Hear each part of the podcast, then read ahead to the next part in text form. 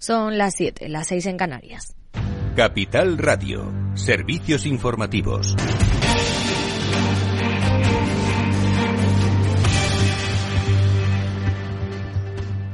Los ministros de Finanzas de la Unión Europea han reconocido que todavía persisten diferencias entre ellos sobre la futura reforma de las reglas fiscales que establecen límites al déficit y la deuda públicos a un mes de que se cumpla el plazo que se habían dado para alcanzar un consenso político. El vicepresidente económico del Ejecutivo Comunitario, Valdis Dombrovskis, ha reconocido que las discusiones se están haciendo técnicas y discurren sobre la metodología y las asunciones aparejadas a los análisis de sostenibilidad de la deuda. También en Europa, la Comisión ha emitido hoy 7.000 millones de euros en bonos de la Unión Europea en su segunda operación sindicada para 2023, que consta de una ampliación del bono de la UE a siete años, con vencimiento el 4 de diciembre de 2029, y una ampliación del bono a 20 años, con vencimiento el 4 de noviembre de 2042, para apoyar los fondos de recuperación y resiliencia y la asistencia macrofinanciera a Ucrania. Y en Estados Unidos, la tasa de inflación ha bajado solo una décima, hasta el 6,4% en enero. En cambio, en términos mensuales, los precios de consumo subieron medio punto. Reacciones, Javier Luengo, buenas tardes. ¿Qué tal, Laida? Muy buenas tardes. Por un lado tenemos a los operadores de futuros vinculados a los tipos de interés de la Reserva Federal. Mantienen apuestas a que el Banco Central estadounidense va a subir el coste del crédito al menos dos veces más. Es decir, se van a subir tipos, no dicen si en 25 o 50,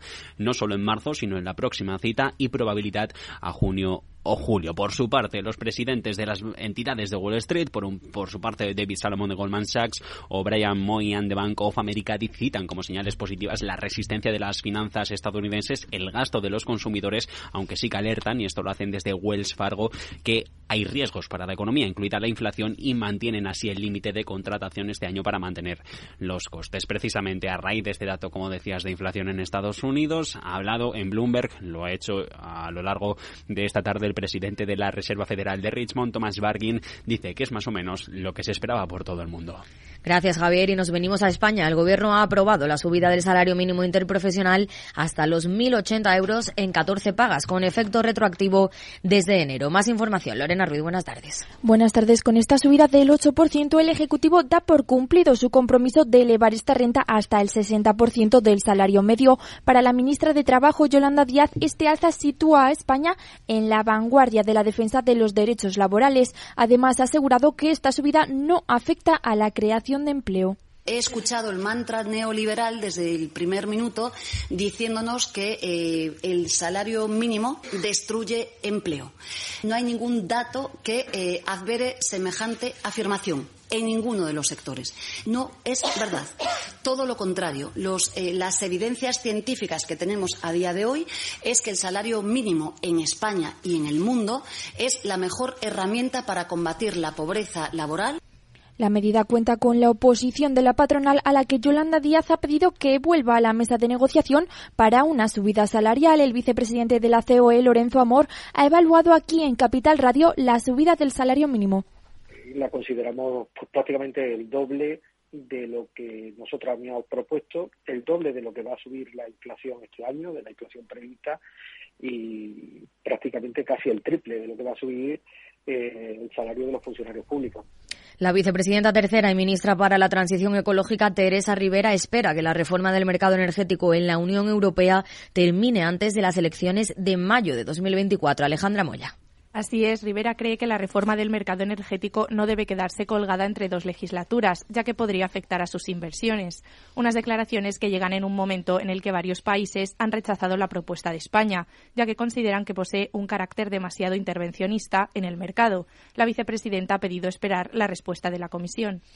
Hay que esperar a ver qué es lo que presenta la Comisión y, sobre eso se abre un debate en el que yo creo que es eh, conveniente que haya un debate en profundidad, serio.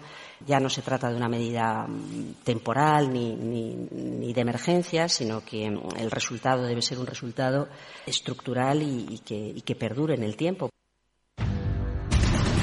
Claves del mercado.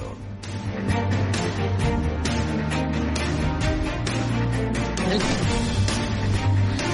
IBEX 35 cierra en positivo los 9.274 puntos en una jornada también positiva en el resto de plazas europeas, excepto el DAX 40, que ha caído un 0,11% tras la publicación de las cifras de la inflación de Estados Unidos. En el mercado de divisas, según las pantallas de XTV, el euro se cambia a 1,07 dólares. ¡Vaya acción! ¿La has visto? ¿Qué acción? Una acción gratis. Ahora consigue una acción gratis por hacerte cliente de XTB y descubre cómo se siente un inversor en bolsa. Descarga la app de inversión de XTB, hazte cliente, haz tu primer depósito de cualquier importe y disfruta de tu acción gratis para empezar a invertir. Invertir implica riesgos. Términos y condiciones de la promoción en xtb.com. Si quieres conocer mejor las empresas con las que trabajas, empieza por Informa. Compruébalo con tres informes gratis, el nuestro para que nos conozcas más y los dos que tú elijas para tu negocio. Solicítalos ya en Informa.es. Informa, líder en información empresarial.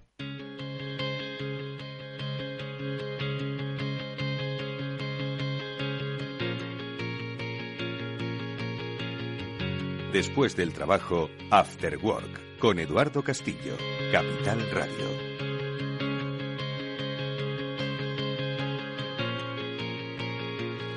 Bueno, pues hoy vamos a desarrollar un programa especial en este After Work que lo vamos a centrar en uno de los grandes desafíos que tienen ahora mismo las compañías de nuestro país, de todo el mundo y de determinados sectores y que es básicamente encontrar el talento necesario para seguir siendo competitivos, para crecer, para ser eh, mejores en una economía cada vez más compleja, cada vez más cambiante, cada vez más eh, incierta en determinados momentos. Y para eso se necesita contar precisamente con un talento bien definido, que además tiene que tener una base digital muy específica y que, como se ha puesto de manifiesto en numerosas ocasiones, es, como decimos, uno de los grandes retos de nuestro momento y del futuro, porque ¿cuántos puestos cualificados en áreas tecnológicas se van a necesitar de aquí a los próximos 10 años solo en España? Bueno, pues es algo que preocupa a las empresas y es algo que preocupa a los responsables de captación de talento. Y hoy contamos con cinco de las eh, responsables de captación de talento de cinco compañías punteras que van a compartir con nosotros cuáles son precisamente los desafíos a los que se enfrentan sus compañías y cuáles creen que pueden ser las soluciones o los caminos para dar respuesta a estas necesidades. Y vamos, si os parece, a saludar a quienes son esas responsables, a Melissa Zuleta, que es eh, Talent Manager de Syntonize. Melissa, ¿qué tal? ¿Cómo estás? Buenas tardes, bienvenida. Buenas tardes, muchas gracias por la invitación. Es un placer que estés con nosotros. Nos acompaña también Elena Calvo, que es Talent Acquisition Manager de S4G Consulting. Elena, buenas tardes, bienvenida. Hola, buenas tardes. También está con nosotros Sara González Matas. Ella es responsable de selección y reclutamiento de ACENS. Es parte de Telefónica Tech. Sara, bien, bienvenida, buenas tardes. Buenas tardes, encantada de estar aquí. También está en esta mesa Triana Palomo, que es Country Manager para España de Safeguard Global. Triana, Hola, Eduardo. Encantada de estar con vosotros de nuevo. Y cierra esta mesa Patricia Hernández. Ella es Chief People Officer de Paradigma Digital. Patricia, buenas tardes, bienvenida. Buenas tardes, encantada. Bueno, talento, ¿no? ¿Qué se define? Todos yo creo que sabemos qué es el talento, ¿no? Eh, y sobre todo tenemos muy bien definido qué es, cuál es el talento que necesitamos. Pero sí que me gustaría, para que además las eh, personas que nos están escuchando, pues identificasen. También la propia necesidad de cada una de vuestras compañías, que pudieseis definir, porque, como decimos, los oyentes de este programa sí que eh, tienen familiaridad con la compañía a la que representáis, ¿no? Pero entiendo que el desafío al que yo hacía referencia tiene sus particularidades en cada una de vuestras compañías. Si os parece, desde Syntonize, desde ese 4G Consulting, desde Athens, desde Safeguard Global y desde Paradigma Digital, sí que me gustaría saber ahora mismo el punto en el que se encuentra la compañía y cuál es esa necesidad de talento definido. Luego, si queréis, en el programa cerramos las posiciones abiertas. Ojo, que sería ya como la llamada, ¿no? Pero ahora mismo, Melissa, ¿cuál es un poco esa necesidad de talento que se vive de manera particular desde Syntonize? Bajo mi punto de vista y lo que estamos experimentando desde que, bueno, desde que la empresa empezó a crecer. Eh, nosotros ahora mismo estamos en un momento de crecimiento, de expansión. Eh, sé que ahora mismo hay mucho ruido respecto a las tecnológicas por eh, noticias recientes que estamos viviendo, pero seguimos nosotros con nuestra, nuestros objetivos de crecimiento durante el año 2023, que para nada tienen que ver con lo que seguimos viendo en noticias que ya, que ya digo que hay no solamente esperamos crecimiento orgánico a través de, de clientes y, que soporten eh, este crecimiento en talento, sino que también hemos crecido eh, con la adquisición de otras compañías. Pues, que tenían un negocio o similar al nuestro o complementario al nuestro. Entonces nos encontramos un poco en ese punto, ¿no? En redefinir un poco nuestra estructura, en redefinir eh, procesos, ver qué perfiles van a ser necesarios en el corto, medio y largo plazo eh, y ver sobre todo de qué manera cubrimos esto en un ambiente tan complicado como es el del talento digital. Mm. No quiero ni mucho menos eh, poner sobre la mesa palabras que además entiendo que, que no os gusta tratar aquello de las empresas se roban el talento unas a otras, ¿no? Las empresas adquieren el talento eh, a base de crecimiento inorgánico, ¿no? Pero yo creo que hay muchas cuestiones, ¿no? Que se van a analizar sobre precisamente cómo alcanzar ese talento. Yo creo que está muy bien definido. Es una compañía, está ahora mismo creciendo, tiene necesidad de seguir creciendo, tiene capacidad para seguir creciendo, pero también tiene la necesidad de acompañar ese crecimiento con el conocimiento, ¿no? Que da el talento. Muy interesante. Melissa, vamos a ver, Elena, desde ese, ese 4G Consulting, situación actual, eh, y reflexiones sobre el momento actual del talento.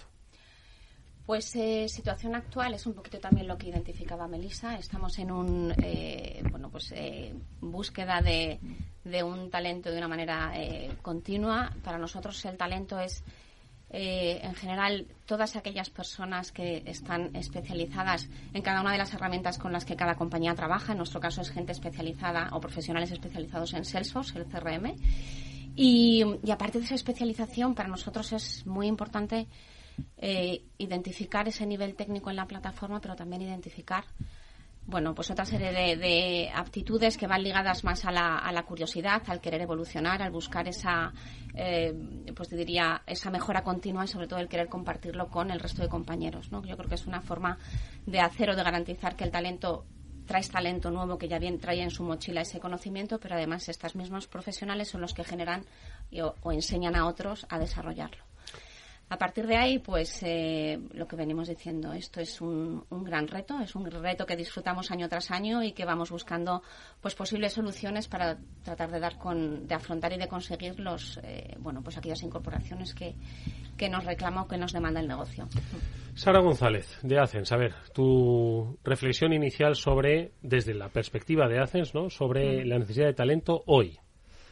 Pues nosotros un poco en la misma situación, estamos en continuo crecimiento y ya las ideas tienen que ser innovadoras. Innovadoras es crear talento más que buscarlo porque buscarlo, pues estamos todas las empresas en lo mismo, se nos hace complicado, estamos en ello, por supuesto, y, buscamos talento en el mercado, el mejor talento, pero estamos también pensando en pensando y, acometiendo la creación de talento. De hecho, nosotros ya tenemos un programa formativo, pionero, gratuito, en el que estamos, bueno, pues hemos hecho el Cloud Camp by Athens, eh, que, bueno, pues se focaliza en AWS, en cloud, en, formar perfiles, eh, pues para que podamos incorporarlos en nuestras plantillas y a partir de ahí crear la base de nuestro talento. Crear talento eso es, yo creo que un, cambio de paradigma, mejor dicho, sobre cómo llegar a esa necesidad o cómo cubrirla, ¿no? Por las velocidades, ojo, de quienes crean talento, que al final ya hablaremos, ¿no? De la formación que se da en, los diferentes ciclos, ¿no? Si cubren además esas necesidades y si cubren la cantidad necesaria que, reclama el mercado. Triana, desde eh, Safeguard Global.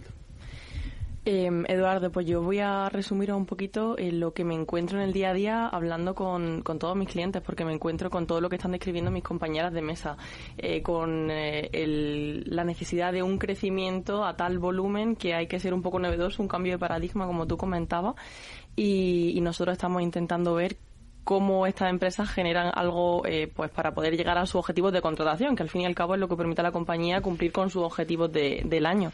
Y estamos explorando el cómo encontrar el talento allá donde esté y poder contratarlo de una manera rápida, porque sobre todo yo creo que el ejemplo de Melissa, una compañía tecnológica con rápido crecimiento eh, y agresivo quizá también porque tengan financiación, eh, necesita cumplir el objetivo de recursos humanos de esos niveles de contratación encontrando el talento donde esté porque son muy especializados, como también han comentado anteriormente. Mm. Eh, encontrarlo y además hacerlo rápidamente, es decir, el ritmo de crecimiento, el mercado es eh, el que marca la pauta, ¿no? Precisamente para ese crecimiento y es el que impone los ritmos, ¿no? De necesidades y no contribuir o no apoyar ese crecimiento con talento, con conocimiento, pues claro, al final penaliza, ¿no? A las, a las compañías. están saliendo muchas ideas aquí. Es, es un tema mucho más complejo del que quizás podía parecer, ¿no? Que dice la estadística, ¿no? Se van a necesitar tantos puestos de trabajo que yo decía, ¿no? Eso es una, ¿no? decía Melissa ahora y le dice, no, no, se necesitan ya. ¡Guau! Patricia, desde Paradigma. Pues muy similar. Yo creo que estamos todas en el, en el mismo barco y también desde la humildad, sin pretender tener una receta ya, ¿no? ni el problema resuelto, sino aprendiendo cada día, escuchando muchísimo también qué necesita ese talento y qué quiere. Porque yo creo que el reto es doble, lo, lo hemos dicho aquí ya, es encontrarlo y atraerlo y, fidelizarlo, ¿no? Porque es verdad que en un mercado tan competido y tan rápido también los tiempos y los ciclos que se marcan las personas van a ser decisivos para que puedan devolver valor a la compañía que les está contratando. Entonces, bueno, pues en paradigma igual, creciendo, eh, creciendo a un ritmo, pues, pues yo creo que, que, saludable, pero siempre con esa sensación deficitaria, ¿no? De, de que nos gustaría tener más esos perfiles. En nuestro caso son desarrolladores, pero también ya las personas más líderes técnicos que también pueden ayudar a otro talento más junior a crecer y a, y a conseguir esos objetivos, ¿no? Entonces, para nosotros también mucho énfasis en, en, esa fidelización. ¿Cuántos habéis encontrado? Ya lanzo una pregunta genérica eh, frente a esta situación.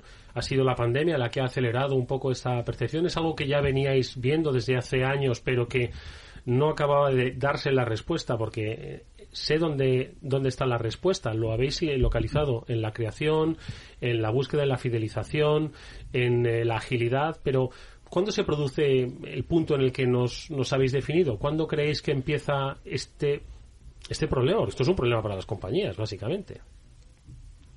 A ver, Elena. Eh, yo creo que en general, esto viene de atrás, no es algo que venga, que, aparezca o que llegue a nosotros el año pasado, desde el año pasado, o sea, se remonta, se remonta a años. Yo creo que hay, hay, yo creo que todavía camino por recorrer. Mm, si no recuerdo mal, ya en el año 2020, en la tecnología con la que nosotros trabajamos, se habla de que se van a necesitar más de 20.000 em, eh, eh, empleados con buen conocimiento en la plataforma de Salesforce en este caso y era algo que era imposible porque es una plataforma completamente novedosa. Entonces, y, ya no hablo solo específicamente de esta, de esta solución, en general de todo. Yo creo que hay eh, un déficit, eh, bueno, en todo lo que tiene que ver con carreras tecnológicas que es el reto que realmente tenemos que asumir y que, que viene incluso desde eh, toda la parte de aprendizaje, desde universidades, desde centros especializados y demás, donde creo que hay un gap todavía un poquito grande en cuanto a lo que necesitamos realmente en el mercado y necesitan las compañías y lo que realmente se enseña. Entonces, cuando esto se vaya reduciendo, entiendo que esta, esta sensación deficitaria pues irá disminuyendo. Sí, ahí mi percepción también es la de que tenemos como mucha confianza en el talento que está por venir, es decir, en la gente que actualmente está en una FP, en un bootcamp o en la universidad para formarse en carreras tecnológicas, pero también creo que tenemos que hacer un ejercicio de responsabilidad con las personas que ya tenemos dentro porque estamos reconvirtiendo los puestos realmente, es decir, eh, hay un gap entre lo que estamos eh, necesitando y lo que realmente vamos a dejar de necesitar. Eh, sí que es cierto que a lo mejor eh, esto de la necesidad de talento viene de mucho atrás, pero con la pandemia lo que hemos aprendido es que la digitalización es súper importante para que nuestras empresas puedan seguir funcionando. Con esta digitalización yo creo que también hemos vivido lo que, lo que supone un cambio de puesto, un cambio de funciones, porque cuando antes un puesto era súper necesario para, eh, a nivel administrativo para sacar adelante trabajo, ahora contamos con plataformas que realmente nos dicen, bueno, ahora tengo más tiempo o estas horas eh, que tengo en este, en este área o en este departamento no son necesarias en, esto, pero ¿en qué son necesarias? En tecnología. Entonces, eh, ¿qué hacemos? Prescindir de esas personas. yo creo que como sociedad y al final como compañías, nuestro deber es no prescindir de estas personas, sino acompañarles en este cambio, ¿no? Transformar esos puestos de trabajo. reinvención. Triana. Yo quería hacer una aportación que a la vez es una pregunta para mis compañeras. En Safeguard nos dedicamos a la contratación internacional remota y no os quiero ni contar el crecimiento eh, de negocio que tuvimos en el COVID. Al hilo de lo que decía Eduardo, eh, nuestro negocio creció muchísimo durante el COVID y justo después de la pandemia. Entonces, al hilo de la pregunta de Eduardo, quería preguntaros si quizá observáis en la empresa que desde el ámbito de recursos humanos también eh, se ha visto que es posible que la empresa tenga un funcionamiento diferente en cuanto a la organización de trabajo, a dónde estén los trabajadores y a cómo se puede trabajar eh, de esta manera también con la digitalización que comentaba Melissa. ¿Creéis que esto también ha podido afectar a este gap que hay entre lo que necesitamos y, lo que queremos? Porque quizá antes eh, pensábamos en el crecimiento de una manera más limitada por esto. Sí, sin duda. Yo creo que, que, por supuesto, la pandemia nos ha hecho dar un vuelco totalmente a cómo trabajamos Y en los perfiles tecnológicos hemos visto que se puede trabajar completamente en remoto, que hasta entonces pues era impensable. Entonces yo creo que esto, por supuesto, que, que ha hecho que cambiemos en la mentalidad, la especialización. Hablaba Melissa de la digitalización de las empresas ahora nos demandan esas, nuestros clientes especialización en los perfiles, que antes quizá había perfiles más transversales, conocimiento. Nosotros ahora que estamos en cloud es, un negocio que es completamente especializado. Están los hiperescalares, los tres grandes, que estamos todos eh, ahí, ¿no? Entonces, yo creo que sí que, por supuesto, la pandemia nos ha movido un poco el mercado y tenemos que adaptarnos. Tenemos que adaptarnos y, y darle, ofrecerle a los técnicos lo que demandan, que absoluto es remoto, sin duda. Patricia. Lo, que ha cambiado, yo creo, en la pandemia ha sido que ha borrado las fronteras, ¿no? Un poco volviendo a, volviendo a lo que comentaba Triana. Entonces, yo creo que también han entrado otros players en la competición. Ya no estábamos hablando solo del mercado español, sino que competíamos con empresas que estaban buscando el talento allí donde estuviera. Y además, yo creo que tenemos la suerte de que España es un lugar muy atractivo para vivir y eso ha hecho que, que, muchas otras empresas vinieran a buscar ese mismo talento, con lo cual se ha vuelto más competido y luego, como, como decía Triana también, nos ha hecho pensar bueno que, que no teníamos que, que verlo en, en, el corto, solo lo que estaba por aquí cerca, sino que nos habría otra amplitud de miras. Entonces eso es verdad que ha cambiado. Yo creo que un mercado más competido y a la vez más abierto y nuevas formas de trabajo, que eso pues viene, viene con, el, con el remoto y con todo lo que hemos aprendido en, en este tiempo.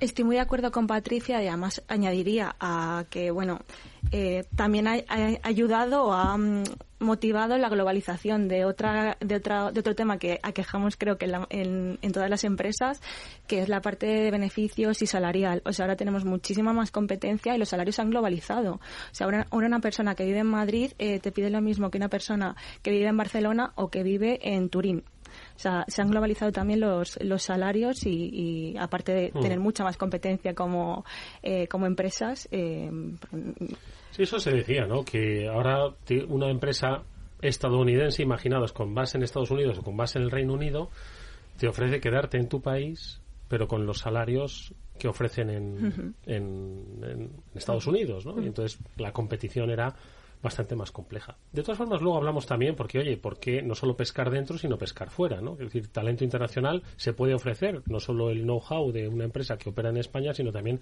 trabajar ¿no? en España o para, para España.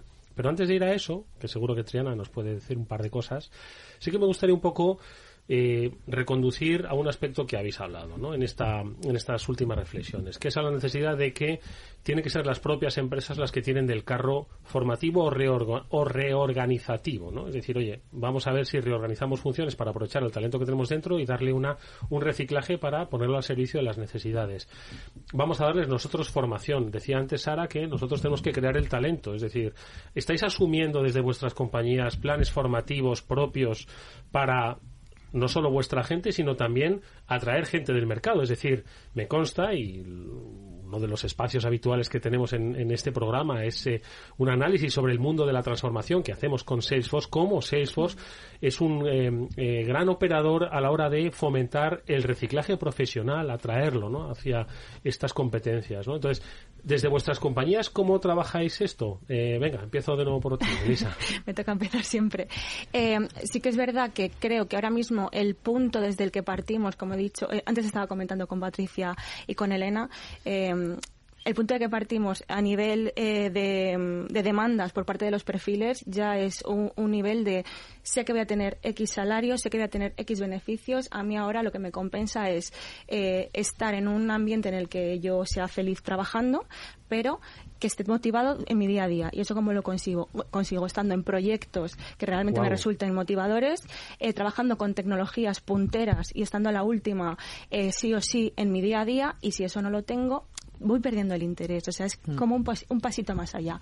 Es importantísimo para nosotros, eh, ahora mismo, como el eje central eh, de toda nuestra estrategia de talento, la formación continua. La formación continua a través de mentorizaciones, eh, de práctica y de por supuesto, plataformas formativas o, como comentaba Sara, eh, formación continua a través de, cursos que se crean dentro de la empresa ad hoc para, para los perfiles que entran. Pero vamos, que lo que más o sea, demanda que ahora mismo diciendo, sé lo que voy a ganar dime qué más voy a ganar eh, Eso es. estando contigo. ¿no? Claro, Necesito, o sea, eh, yo creo que están eh, ya motivados o muy motivados por trabajar en un ambiente que cambia continuamente, ya se han sumado al carro y ya lo que buscan es continuamente estar motivados en ese sentido, ¿no? Estar, eh, de hecho, eh, un, un tema común que siempre tengo con todos los candidatos es, no sé eso, pero puedo aprenderlo. Mm. O sea, es eh, como un lema ya. No sé eso, pero puedo aprenderlo. Elena. Yo en este caso eh, y un poco al hilo de lo que de lo que comentábamos es yo hay veces que tengo la sensación que el que nos entrevista es el candidato o la persona a la que has citado para cuéntame qué es lo que sabes Madre y realmente la entrevista te la está haciendo él a ti, ¿no? Cuéntame qué es lo que ofreces. Entonces, bueno, pues aquí hay que, yo creo que ponerle un sentido común, porque si no, la burbuja se va a seguir inflando y somos nosotros los que hacemos, de alguna manera, o protagonizamos que esa, esa burbuja se infle y, y- creo que no, que no beneficia. En relación a, a esa formación de la que hablabas, ¿no? Es, es muy importante. Nosotros, dentro del sector en el que trabajamos, es verdad que es, al- bueno, es un sector ahora mismo muy demandado, un conocimiento muy específico y muy escaso en el mercado, y no nos quedaba otra que apostar por programas. Desde, si no recuerdo mal, desde el año 2015, en S4G hacemos programas formativos muy específicos, al que llamamos Academy, que son nuestros propios seniors los que definen el contenido. Vienen a ser programas como de seis semanas de duración aproximadamente para perfiles tanto junior recién titulados y universitarios hasta profesionales con un background en otras tecnologías que lo que buscan son oportunidad de abrirse a otras nuevas soluciones y ellos lo que pueden aportar es todo su expertise y conocimiento adquirido en otras soluciones, en otras industrias y demás. Entonces, sin duda, hay que apostar por no solo ir a por el atraer el talento que ya viene de por sí con ese conocimiento requerido, sino eh, crearlo dentro, ¿no? Es una, una línea segura. Un poco, pues retomando ¿no? lo que decía la propia Sara, ¿no? crear talento. Yo creo que también eso es un, un cambio muy significativo. Y de vamos no solo a buscarlo, sino vamos a crearlo, ¿no? Mm. vamos a, eh, a trabajarlo. ¿Cómo lo hacéis en vuestro caso, Sara? Sí, pues nosotros lo, lo iniciamos un poco antes. Eh, hemos creado este año el proyecto AWS Cloud Camp by Athens, que es un, un programa en el que, en, es- en colaboración con Escuela 42 y con AWS, hemos ofrecido a estudiantes de, de- de Escuela 42, unos, sele- eh, unos estudiantes seleccionados, pues certificarse en tecnologías cloud, en concreto de, de AWS. Tenemos más de 140 alumnos en cuatro campus eh, repartidos por toda España, porque esta es otra de las claves ¿no? que decíamos de la globalización del talento. Tenemos que estar en todos esos. Sí, ya eh, no solo Madrid, ¿no? que antes nos centrábamos aquí en las escuelas de Madrid y Efectivamente, eso, es- eso hemos visto que ha cambiado mucho. Ahora necesitamos estar presentes en otros territorios. Y es lo que estamos haciendo. Esta- este, este tipo de formaciones, Escuela 42 es, es pionero también en, en este tipo de formaciones muy innovadoras en las que la, la colaboración es entre pares, ¿no? La formación es entre pares y es muy dinámico. Y tenemos que cambiar también la formación, ya no los cursos que de los que hacíamos antes que era bueno pues pues ya ya eso también está está obsoleto y ahora pues es ¿Qué todo muy- formación? O sea, es decir, o sea, es que hay que hay que hilar muy fino, ¿eh? por lo que estáis contando. ¿eh? No solo es ya darle qué voy a aprender, sino cómo lo voy a aprender, ¿no? efectivamente efectivamente muy Mm. dinámico todo Nosotros trabajamos mucho el concepto de comunidad. De, que entre ellos aprendan, de que entre ellos propongan los temas, porque al final yo creo que sería, como decía antes, sería un poco eh, presuntuoso pensar que desde People, Recursos Humanos o desde un área no técnica les podemos aconsejar sobre cómo van a ser más empleables en el futuro. Quien mejor sabe son ellos ahora mismo y, como digo, saben, son muy conscientes en un mercado en el que cambian tanto que no pueden perder ese ritmo de aprendizaje. Entonces, muy, muy de acuerdo con lo que decía Melissa, buscan ese proyecto interesante que les permita aprender y buscan relacionarse también con personas de nivel. Entonces, aquí un poco es el ven, ven a trabajar con los mejores, ¿no? Que es, que es parte de- del gancho y, como digo, ese trabajo muy de comunidad, no tanto desde que nosotros les hacemos un plan y ese plan es estándar y se mantiene un año, un año tras otro. Eso ya es inconcebible, es algo mucho más dinámico, eh, que alguien se, se, se proponga voluntario para decir, oye, yo conozco de este tema o he estudiado o vengo de hacer eh, este evento y me gustaría compartir ese conocimiento, ¿no? Y carreras, yo diría cada vez más líquidas también. No empiezas en un, no empiezas en un track y sigues toda la vida en eso, sino que también puedes jugar con otras tecnologías y, y permitirte mirar un poquito más allá. Creo que estamos definiendo un poco el cambio de la cultura del trabajo, ¿no? Estamos hablando de que eh, antes iba a la, entrevista y la empresa era la que tenía que evaluarte simplemente a ti y ahora estamos en un doble rasero en el que el candidato, bueno, como decía Elena, siempre también poniendo un poco de, lógica al tema, pero también exige saber a qué se incorpora, tiene que interesarle el grupo, eh, la comunidad, tiene que interesarle el, el, qué va a hacer, cómo va a mejorar, porque al final están pensando mucho en, en el siguiente paso, como, como decía no solo lo que voy a hacer aquí, sino que quizá esto me sirve para cambiar mi puesto dentro de 5 o 10 años y pivoto a un puesto completamente diferente. Buscan mucho la versatilidad dentro de la misma empresa por reciclar un poco el talento, como, como comentaba Melissa antes. Entonces creo que todo esto es como bueno una cultura de trabajo más flexible y, y diferente en el que el trabajador también poniéndolo un poco entre comillas o sin ella, exige a la empresa lo que le garantiza aparte del salario que, como comentamos, sobre todo en el aspecto del mundo tecnológico, ya se da por sentado. Oye, eh, creo que estáis definiendo muy bien ¿no? cuáles son esos grandes retos que trascienden eh, la mera búsqueda de, de, de cubrir un puesto, sino que se trata de entender, como decía Triana, una nueva forma ¿no? en el concepto del trabajo y el concepto de la relación entre el empleado y el empleador, en el concepto de el desarrollo de carrera, ¿no? Una carrera líquida, ¿no? La que hablaba, hacía referencia Patricia. Me encanta la cantidad de términos que están surgiendo aquí, ¿no? Pero hay un tema que yo creo que también es, es interesante y más cuando hablamos de el acceso a carreras tecnológicas. Los perspicaces de nuestros oyentes habrán visto que tenemos a cinco ejecutivas en la mesa, ¿no? Y el talento femenino y más en el área de tecnología es una de las grandes reivindicaciones, ¿no? Yo no sé si desde vuestras compañías estáis trabajando pues para mejorar el acceso eh, y el, y el atractivo ¿no? a esas profesiones STEM, ¿no? de las que ya se ha hablado enormemente, precisamente a, a, las mujeres. ¿Alguna reflexión sobre esto? Melissa. Eh, la primera eres. Siempre soy. Me toca romper el hielo, luego ya.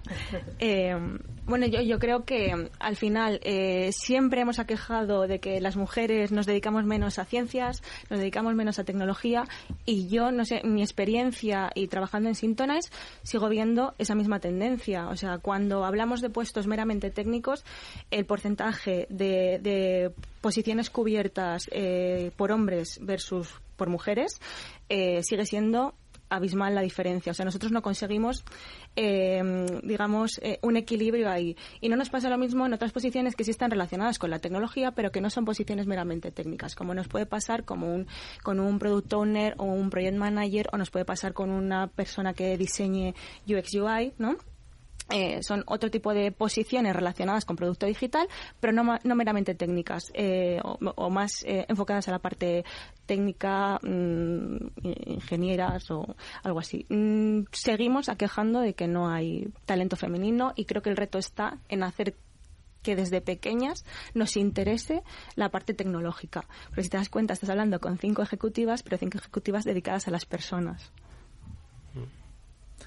La verdad que ahí, a mí, a mí que llevo muchísimos años ya aquí en, en, la mesa, yo creo que voy a ser de las que más años lleva trabajando en esto, me da mucha pena ver lo poco que hemos conseguido mover esto, ¿no? Yo llevo más de 15 años a lo mejor hablando ya de este tema y es verdad que es poco. Y coincido, o sea, las vocaciones son muy tempranas y yo creo que hay que trabajar desde muchos más ámbitos. La empresa, que yo creo que también somos responsables también de, de estas cosas de cara a la sociedad, pero es verdad que es una cosa mixta entre la educación, la sociedad, es, es, un, es, un, problema complejo, pero lamentablemente yo creo que avanzamos poco. Estamos muy, muy lejos de, de, un equilibrio.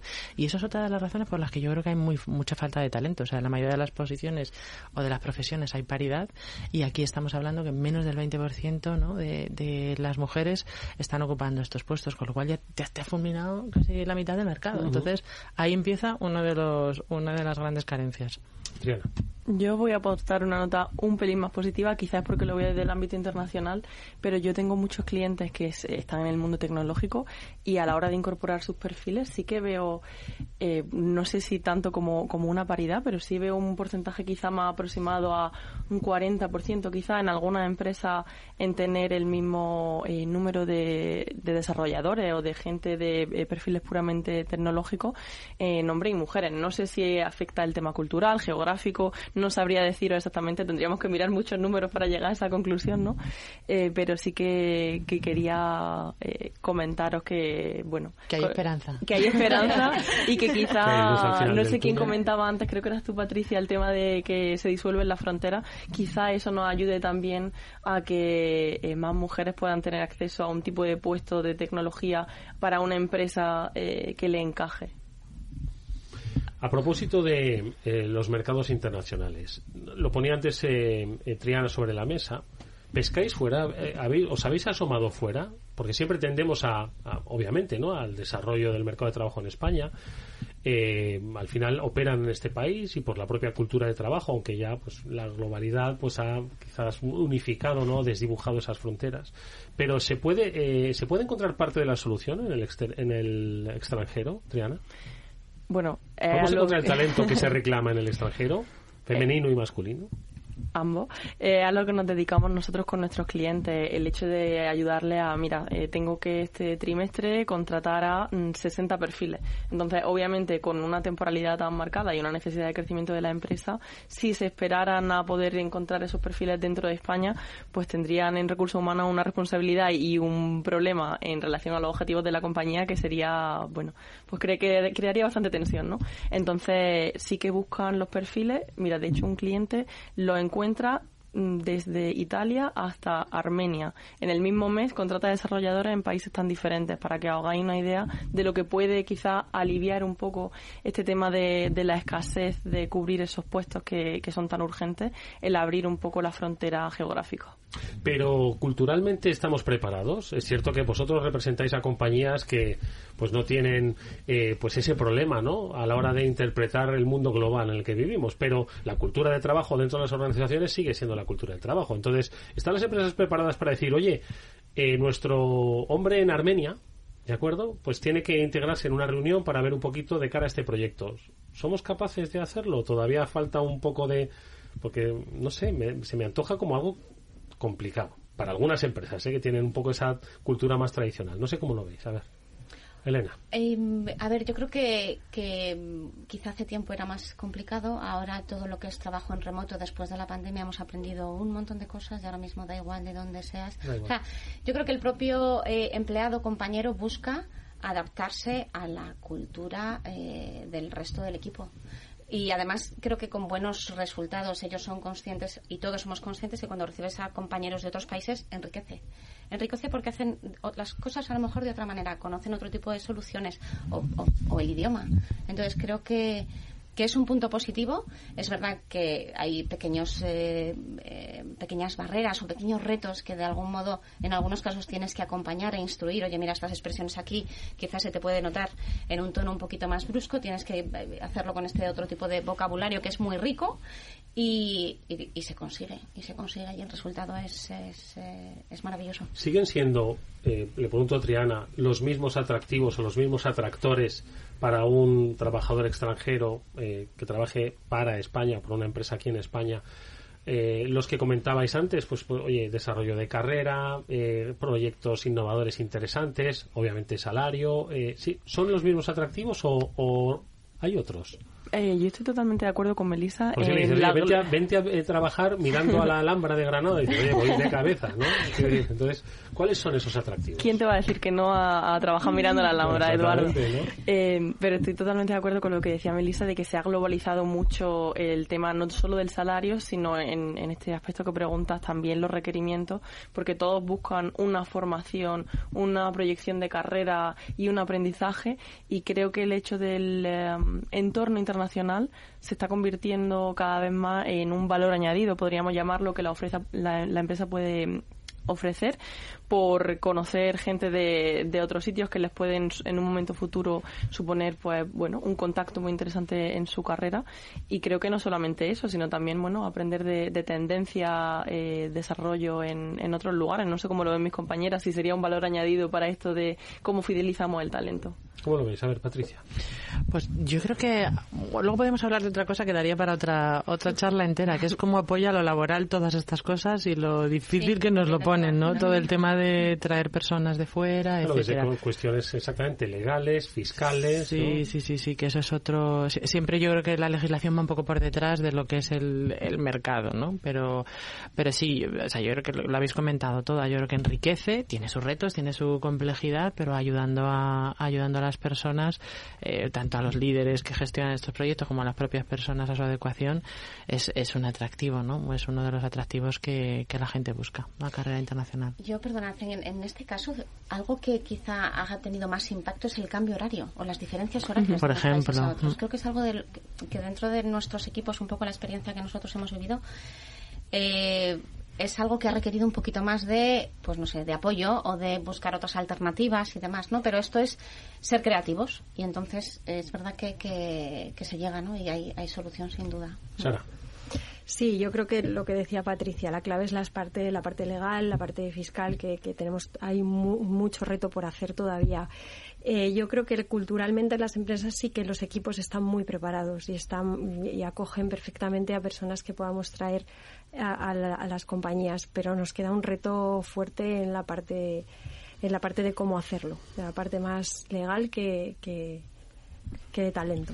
Vale, son entonces ya muchos los actores que entran en juego, ¿no? Para dar solución a este, a este reto, a este desafío, desde dentro de la propia empresa, desde la propia estructura, ¿no? Que facilite la incorporación de, eh, estos trabajadores, desde la propia empresa, pues que eh, revise su cultura de trabajo, revise hacia dónde quiere, en dónde quiere estar para ser lo suficientemente atractiva, qué planes de carrera, de formación tiene, los acuerdos que desarrolla también con otras empresas, la comunidad que genera, ¿no? Antes hablaba Sara de AWS, ¿no? Eh, la universidad, las escuelas.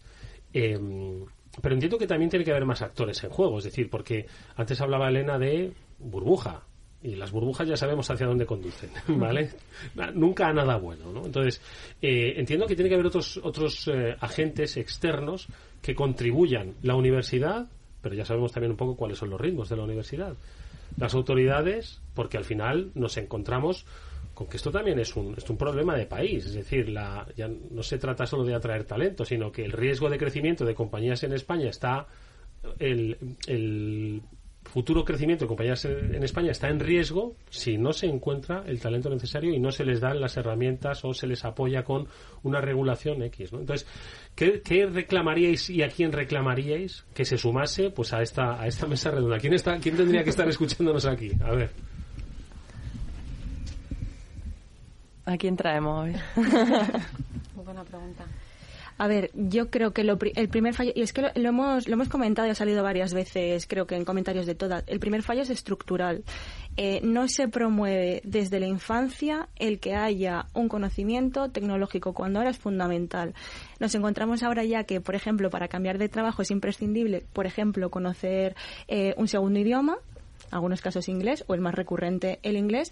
Y es como que ya eh, estructuralmente nos hemos dado cuenta de esto no en las escuelas eh, se trata de manera bilingüe eh, prácticamente las materias ya está súper integrado con nosotros. Ahora estamos teniendo el mismo problema con la tecnología pero no se está atendiendo a ese problema. El- el- la estructura eh, de educación no está sustentando digamos esa, esa necesidad que es, ya existe y que a futuro se va a agravar Me parece muy interesante. Solo hemos tardado 30 años en darnos cuenta de los nuevos idiomas. Fijaos cómo en 30 años puede estar la tecnología y cómo avanza, ¿no? Es decir, que este al final es, eh, es muy interesante. A ver, Elena. No, eh, completamente de acuerdo. Yo creo que bueno, que espero que no sean 30 años para, para No, no, que haya cambios y demos pasos meses, hacia. meses. Y ahí, yo creo que hay un montón de cosas que se pueden hacer y que están al alcance de todos. A nivel de empresa, pues el, creo que todas las compañías hacemos ahora el día de la oficina, que es para que nuestros hijos, hijas, vean en qué trabaja tu papá y tu mamá. Bueno, pues eso les acerca un poco más. A mi papá es informático y la niña ve que, o programas que hacíamos, nosotros hemos hecho algunos y, y- y tuvieron muy buena acogida que eran eh, bueno, pues los fines de semana, pero compañeros nuestros han eh, enseñado a niños eh, y a niñas cómo programar a modo de juego. Mm. Y esto es un juego, bueno, pues consigues levantar un poquito la, el interés y, y- y poquito a poco ir encaminando, que vayan conociendo que hay otras cosas, ¿no? Entonces, bueno, pues eh, hay muchas cosas por hacer. Sí creo que, bueno, que hay que ser más ágiles, ¿no? Que el, que el tiempo, y menos en tecnología, no podemos dejar que pasen ni 30 ni, ni, ni 5 años, ¿no? En, un- en Mm. este caso. Sí, yo estoy totalmente de acuerdo con vosotras en que el tema de la educación para cualquier problema del que hablemos a nivel país es algo que, que mm. tendría su solución primaria eh, en esto. Y luego, eh, perdonadme que enlace esto con lo que estábamos comentando antes, pero el tema de, de, la legalidad o de la base legal que se nos facilite dentro del país, o hablando de Unión Europea, porque al fin y al cabo es algo que también eh, nos afecta a la solución que podamos poner para, para esta problemática, porque quizás no es tanto solo a nivel España, sino que la Unión Europea tenga también que tomar partido en qué soluciones eh, se ofrece a todos los países miembros para paliar esto, porque no es algo que solamente pase en España. Claro, claro es que ese es el problema. Es decir, es que en Francia estarán igual. Y en Italia, y en Reino Unido, y en Sí, hace poco estuve en Lisboa en un evento con gente de recursos humanos y comentaban exactamente lo mismo. Lisboa se está convirtiendo en un hub tecnológico, hace que las empresas no puedan competir con los salarios que ofrece una empresa eh, americana, por ejemplo, y se encuentran en ese punto. Entonces, eh, por lo que comentaba ahí antes de la contratación internacional, sí que existe una figura, está más regulada en Estados Unidos que en Europa, por eso hablaba del tema de la Unión Europea, que se llama EOR, Employer of Record, que sí que legisla el cómo poder contratar en otro país donde no tiene sede legal para que esa persona pueda pagar sus impuestos en otro país sin que sea penalizada por estar trabajando para una empresa que es de otro país. Entonces, bueno, creo que queda mucho desarrollo legislativo para que plasme lo que yo creo que es la realidad de un mundo cada vez más globalizado. Eh, entonces yo creo que podríamos definirlo tanto en educación como en legislación con que las autoridades estén un poco al día de lo que está pasando en, en la realidad de la empresa. Ahí sí que, por ejemplo, hay países que han sido pioneros en esto y que han, sabido sumarse al carro después de la pandemia. Em, en Brasil ya existe un pasaporte digital solamente para gente que está allí, ubicada, trabajando para otras empresas que están eh, ubicadas en otro lugar. O sea, lo que comenta, lo que comenta Triana, o sea, ya hay... Eh, ya hay países que se están encargando de, solucionar este problema y de tener talento en su país. Dar facilidades, eso es. Dar facilidades burocráticas. Claro, piensa que aquí todavía estamos muy, eh, muy apegados todavía al contrato indefinido, que es algo que te van a pedir desde para alquilarte una casa a cualquier otra cosa. que eso nos lleva a otros modelos de trabajo. Modelos de trabajo por proyectos, un mercado más flexible, gente que entra y sale del mercado, que cambia más de profesión y ahí yo creo que también tenemos que mirar nosotros un poco dentro, ¿no? Como personas que estamos en, la selección de, ese talento, también ser capaces de mirar más allá. Lo hemos mencionado aquí varias veces. El potencial de aprendizaje de las personas. Si vamos a buscar solo a la persona que cubra hoy 100% los requisitos, pues estamos buscando la aguja en el pajar. Es eh, tener una confianza también en que esa persona puede aprender y, pensando en las carreras laborales más largas que vienen ahora, ¿no? Cada vez nos vamos a jubilar más tarde y hay todavía una resistencia que a partir de una edad parece que se aprende menos y parece que la gente es capaz de reciclarse menos. O vamos eliminando esas fronteras, o y yo, creo que eso también está mucho en las empresas y en lo que somos capaces de trasladarle a nuestros clientes, o también nos estamos poniendo ahí un freno, ¿no? Parece que la gente solo es capaz de aprender en un determinado momento de la vida y luego ya, hoy oh, es tarde ya para ti. Sí, yo estoy muy de acuerdo contigo. A veces que, que, nos vemos un poco arrastrados por lo que nos pide el cliente, ¿no? Y dices, ese mirlo blanco que no, o el gran especialista con herramientas que a lo mejor te pide cinco años de experiencia y la herramienta lleva tres, ¿no? Ese gran desconocimiento que hay, dices, pero por el amor de Dios, entonces es la apuesta por tu propio empleado y la capacidad que tiene por evolucionar. Porque yo creo que va todo, que es como, eh, bueno, se retroalimenta, ¿no? Apuestas por él, confías en él, lo demuestras, él aprende, se motiva, motiva al resto, ve, los, es un ejemplo y un referente para los demás. En fin, no es la solución, pero es un gran paso. ¿no? Eso, sí. La cuestión de la, de la edad que ha puesto sobre la mesa Patricia, yo creo que exige ahora mismo una nueva revisión ¿no? sobre ese reciclaje que ya ha salido mm. a lo largo de, de la mesa, ¿no? Eh, la necesidad de, oye, eh, que hagamos otra cosa, que la vida laboral es muy larga, ¿no? Y las capacidades, porque además, es decir, los requerimientos técnicos que se requieren por parte de vuestras compañías son de una extrema complejidad o podríamos hacer un reciclaje digital y tecnológico en gente que quizás no haya estado tan acostumbrada a la tecnología? ¿Qué nivel de, de mínimo estamos requiriendo? Claro, igual es que estamos pidiendo pues algo que, que, que, que no es posible porque no hay número suficiente ni siquiera de licenciados, de graduados, ¿vale? Para cubrir. Entonces, ¿qué niveles mínimos de, de conocimiento técnico es el que se está exigiendo? ¿Bajo, medio bajo, medio, alto, muy alto? Entiendo que de todo, no lo sé. Sí, yo creo que desde eh, que trabajamos más en remoto, eh, mi percepción es que pedimos cada vez más seniority a los perfiles. ¿Por qué? Porque necesitamos una autonomía y una baja supervisión y, es, y, y, al final lo que pedimos es que la gente eh, ya venga con todo aprendido de casa. ¿Por qué? Porque no voy a tener tiempo eh, material. ¿no? Eso es. tener tiempo material eh, para poder eh, darte esa formación o esa supervisión que a lo mejor como junior necesitas. Entonces, ahí sí que es verdad que yo he, he notado que después de la, de la pandemia, eh, con todo el tema del teletrabajo, pedimos siempre perfiles con mucho con mucho más seniority, pero la realidad es que mm, lo que cuenta Elena parece anécdota, pero no. O sea, realmente pasa muchísimo eso de no, necesito una persona con más de cinco años de experiencia en esto y que finalmente la plataforma ni siquiera existía, esa herramienta ni siquiera existía. Al final, eh, entiendo que la tecnología, cuando no estás acostumbrado a, a ella es difícil de entender en un principio, eh, pero creo que es que va a ser una herramienta, bueno, lo es, pero como, he dicho antes, va a ser mucho más a, futuro. Em, es, una, es, es, algo indispensable para todos los puestos de trabajo, va a ser algo indispensable para todos los puestos de trabajo y al final se aboga eh, se aboca a, los, a, las personas más mayores a no poder entender ni siquiera un sistema de fichaje eh, que, al final también es tecnología entonces ese es el reto como, como decía al principio de las de las compañías sí que va a haber un tiempo de reciclaje y, y, requiere tiempo y requiere mucho esfuerzo por parte de todos los perfiles y la gente involucrada y paciencia pero al final no nos va a quedar más remedio porque todos en, mayor o menor medida vamos a necesitar estar eh, metidos de lleno en la tecnología igual que como ciudadanos se nos ha empujado a ese uso de la tecnología, ¿no? Lo hemos visto con la gente mayor y el tema de la banca, por poner un, ejemplo. Igual que se nos ha visto empujados a eso, lo vamos a ver también en el trabajo, o sea, que es que eso...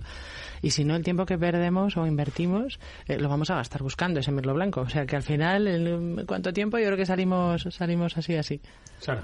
Sí, efectivamente, el mirlo blanco, que es lo que más nos piden y, y, pedimos siempre. Efectivamente, el mirlo blanco hay los que hay. Entonces, no, estamos como sociedad perfectamente preparados para ese reskilling y ese upskilling de, perfiles técnicos. Nuestros técnicos requieren una alta especialización, pero es cierto que con una base tecnológica se puede aprender y se puede eh, reciclar cualquiera de, de, las personas que tenga un mínimo de base para, para hacer perfiles altamente especializados. Bueno, la verdad es que nuestras invitadas hoy, recuerdo quiénes son, Melissa Zulueta de Sintonize, Elena Calvo de S4G Consulting, Sara González Matas de Athens de Telefónica Tech y eh, Triana Palomo de Safeguard Global y Patricia Hernández de Paradigma Digital, pues han puesto sobre la mesa, eh, han profundizado más bien el desafío al que yo hacía referencia en el, en el inicio del programa, ¿no? La necesidad del talento. Hemos visto que el desafío es mucho más complejo de lo que, de lo que parece en un escenario de cambio, de velocidad, de em, necesaria agilidad, ¿no? de incertidumbre y que pues no solo depende ¿no? de la voluntad de las compañías sino depende pues también de la propia estructura ¿no? que ellas que ellas desarrollen no tanto atractivas en la parte clásica del salario y las condiciones laborales, sino también de la motivación sobre los proyectos, ¿no? Y, y también la propia estructura de esos proyectos, ¿no? Porque igual hay gente, como decía, ¿no? De los nomads estos que, llamaban, ¿no? Dicen, no, no, a mí me interesa ahora mismo de proyecto en proyecto que sean proyectos cortos, atractivos, ¿no? Es decir, que el, escenario es, si cabe, complejo. Entonces, dentro de ese escenario ahora mismo, ¿cuáles serían un poco las necesidades que tenéis abiertas? Bueno, igual, tenéis abiertas muchas posiciones, ¿no? Pero, eh, ¿qué, ¿qué necesitaríais ahora de manera más, más, más inmediata? Porque igual nos está escuchando alguien que dice, oye, esto me suena, me suena bien la música que me están contando. Nosotros estamos en continua búsqueda de perfiles especializados en cloud, arquitectos cloud, administradores cloud. O sea, para nosotros las, las profesionales con experiencia en los tres y para escalares eh, para nosotros son siempre muy atractivos. Y efectivamente tenemos vacantes abiertas que nos cuesta mucho, así que si nos están escuchando los ¿eh? arquitectos con apellido Cloud. A ver, no sé, Patricia, vosotros. Lo mismo diría, en Paradigma Digital la verdad es que sí que tenemos un espectro amplio, o sea, puede, puede servir también el profesional, el profesional cloud, pero en general personas que vengan del mundo del, del desarrollo, el mundo de los datos, la ciberseguridad. Eh, tenemos, tenemos, como tenemos un amplio mm, espectro de clientes, pues tenemos muchos perfiles y siempre, siempre abiertos, siempre en oportunidades de crecimiento. Así que sí. Sí, en nuestro caso quizá eh, donde más apoyamos últimamente, o sea, lo que vemos más eh, durante este último año y el que viene eh, son perfiles de programación, sobre todo con conocimientos en, en, diferentes frameworks, pero sobre todo los de JavaScript. Ahora es donde más nos cuesta encontrar eh, el talento ahí, aunque también de acuerdo con perfiles cloud y, y sobre todo también mm, nosotros que somos una pyme con el tema del kit digital eh, también requerimos perfiles pues que también vayan hacia mm, conocimiento e-commerce y demás también ese tipo de perfiles que no necesitamos, ¿no? Porque si os dais cuenta de la lista que estamos haciendo... Ya hemos repasado todo el mercado. Totalmente. Es la de los Reyes Magos. Está la lista de los Reyes Magos. Pues yo también lo voy a decir desde ese 4G que estamos buscando, que es muy buena oportunidad. Buscamos eh, consultores con experiencia en proyectos de implementación en, Salesforce, en, eh, para cualquier eh, nube en este caso, y, y, bueno, pues que realmente les apasione la plataforma, sin más. Pues no sé, yo creo que es, esto es, no es el punto de partida, ni mucho menos. Esto es un camino que ya comenzó, como nos decía Elena hace, hace un tiempo, que requiere de una combinación ¿no? de políticas, de medidas, de reflexiones dentro de las compañías que no es eh, que no tiene así a priori una fácil resolución y que al final quizás eh, nos obligue a hacer una, una reflexión sobre el modelo de trabajo que tenemos dentro de las de las compañías también va a suponer un movimiento. Antes decía Melissa al principio, ¿no? Que el crecimiento inorgánico igual viene también a suplir esas necesidades, ¿no? Que no encontramos de una manera natural. Compremos talento, en el buen sentido, ojo, ¿de acuerdo?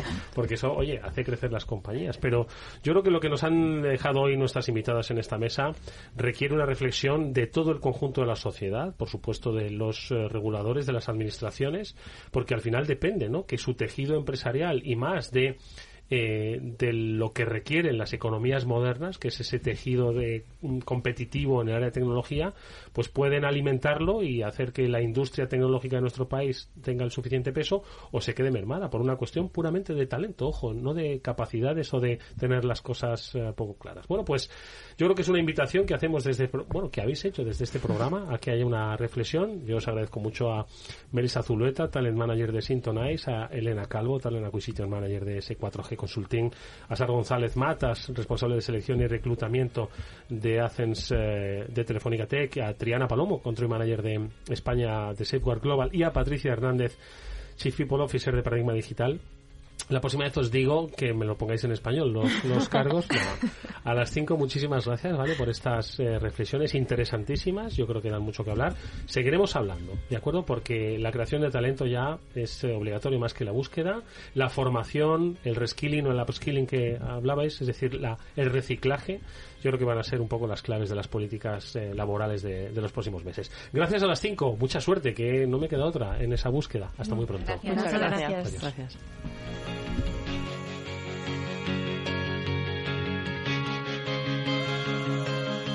Nosotros nos despedimos hasta mañana, que volverá el Afterwork como siempre a las 19 horas aquí en la sintonía de Capital Radio. Interesantísimo el programa de hoy. Volveremos a tocar este tema. Venga, nos vamos. Hasta mañana.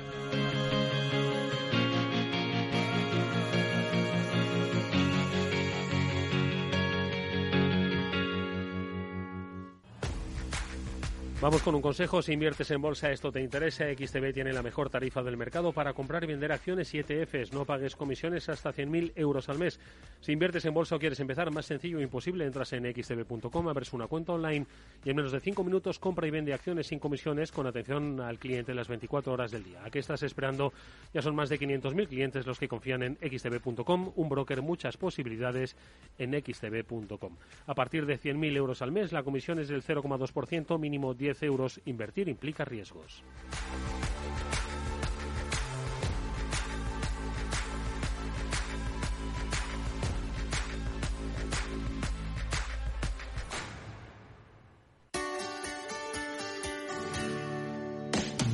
Aquí, en Capital Radio, está el programa más divertido y de mayor influencia en el mundo del capital humano. Todos los viernes a la una de la tarde, únete a Humanos en la Oficina, presentado y dirigido por el speaker internacional Miguel Ángel Pérez Laguna. Un programa donde el talento es protagonista en un formato innovador e irresistible que ya se escucha en 13 países. No te lo pierdas.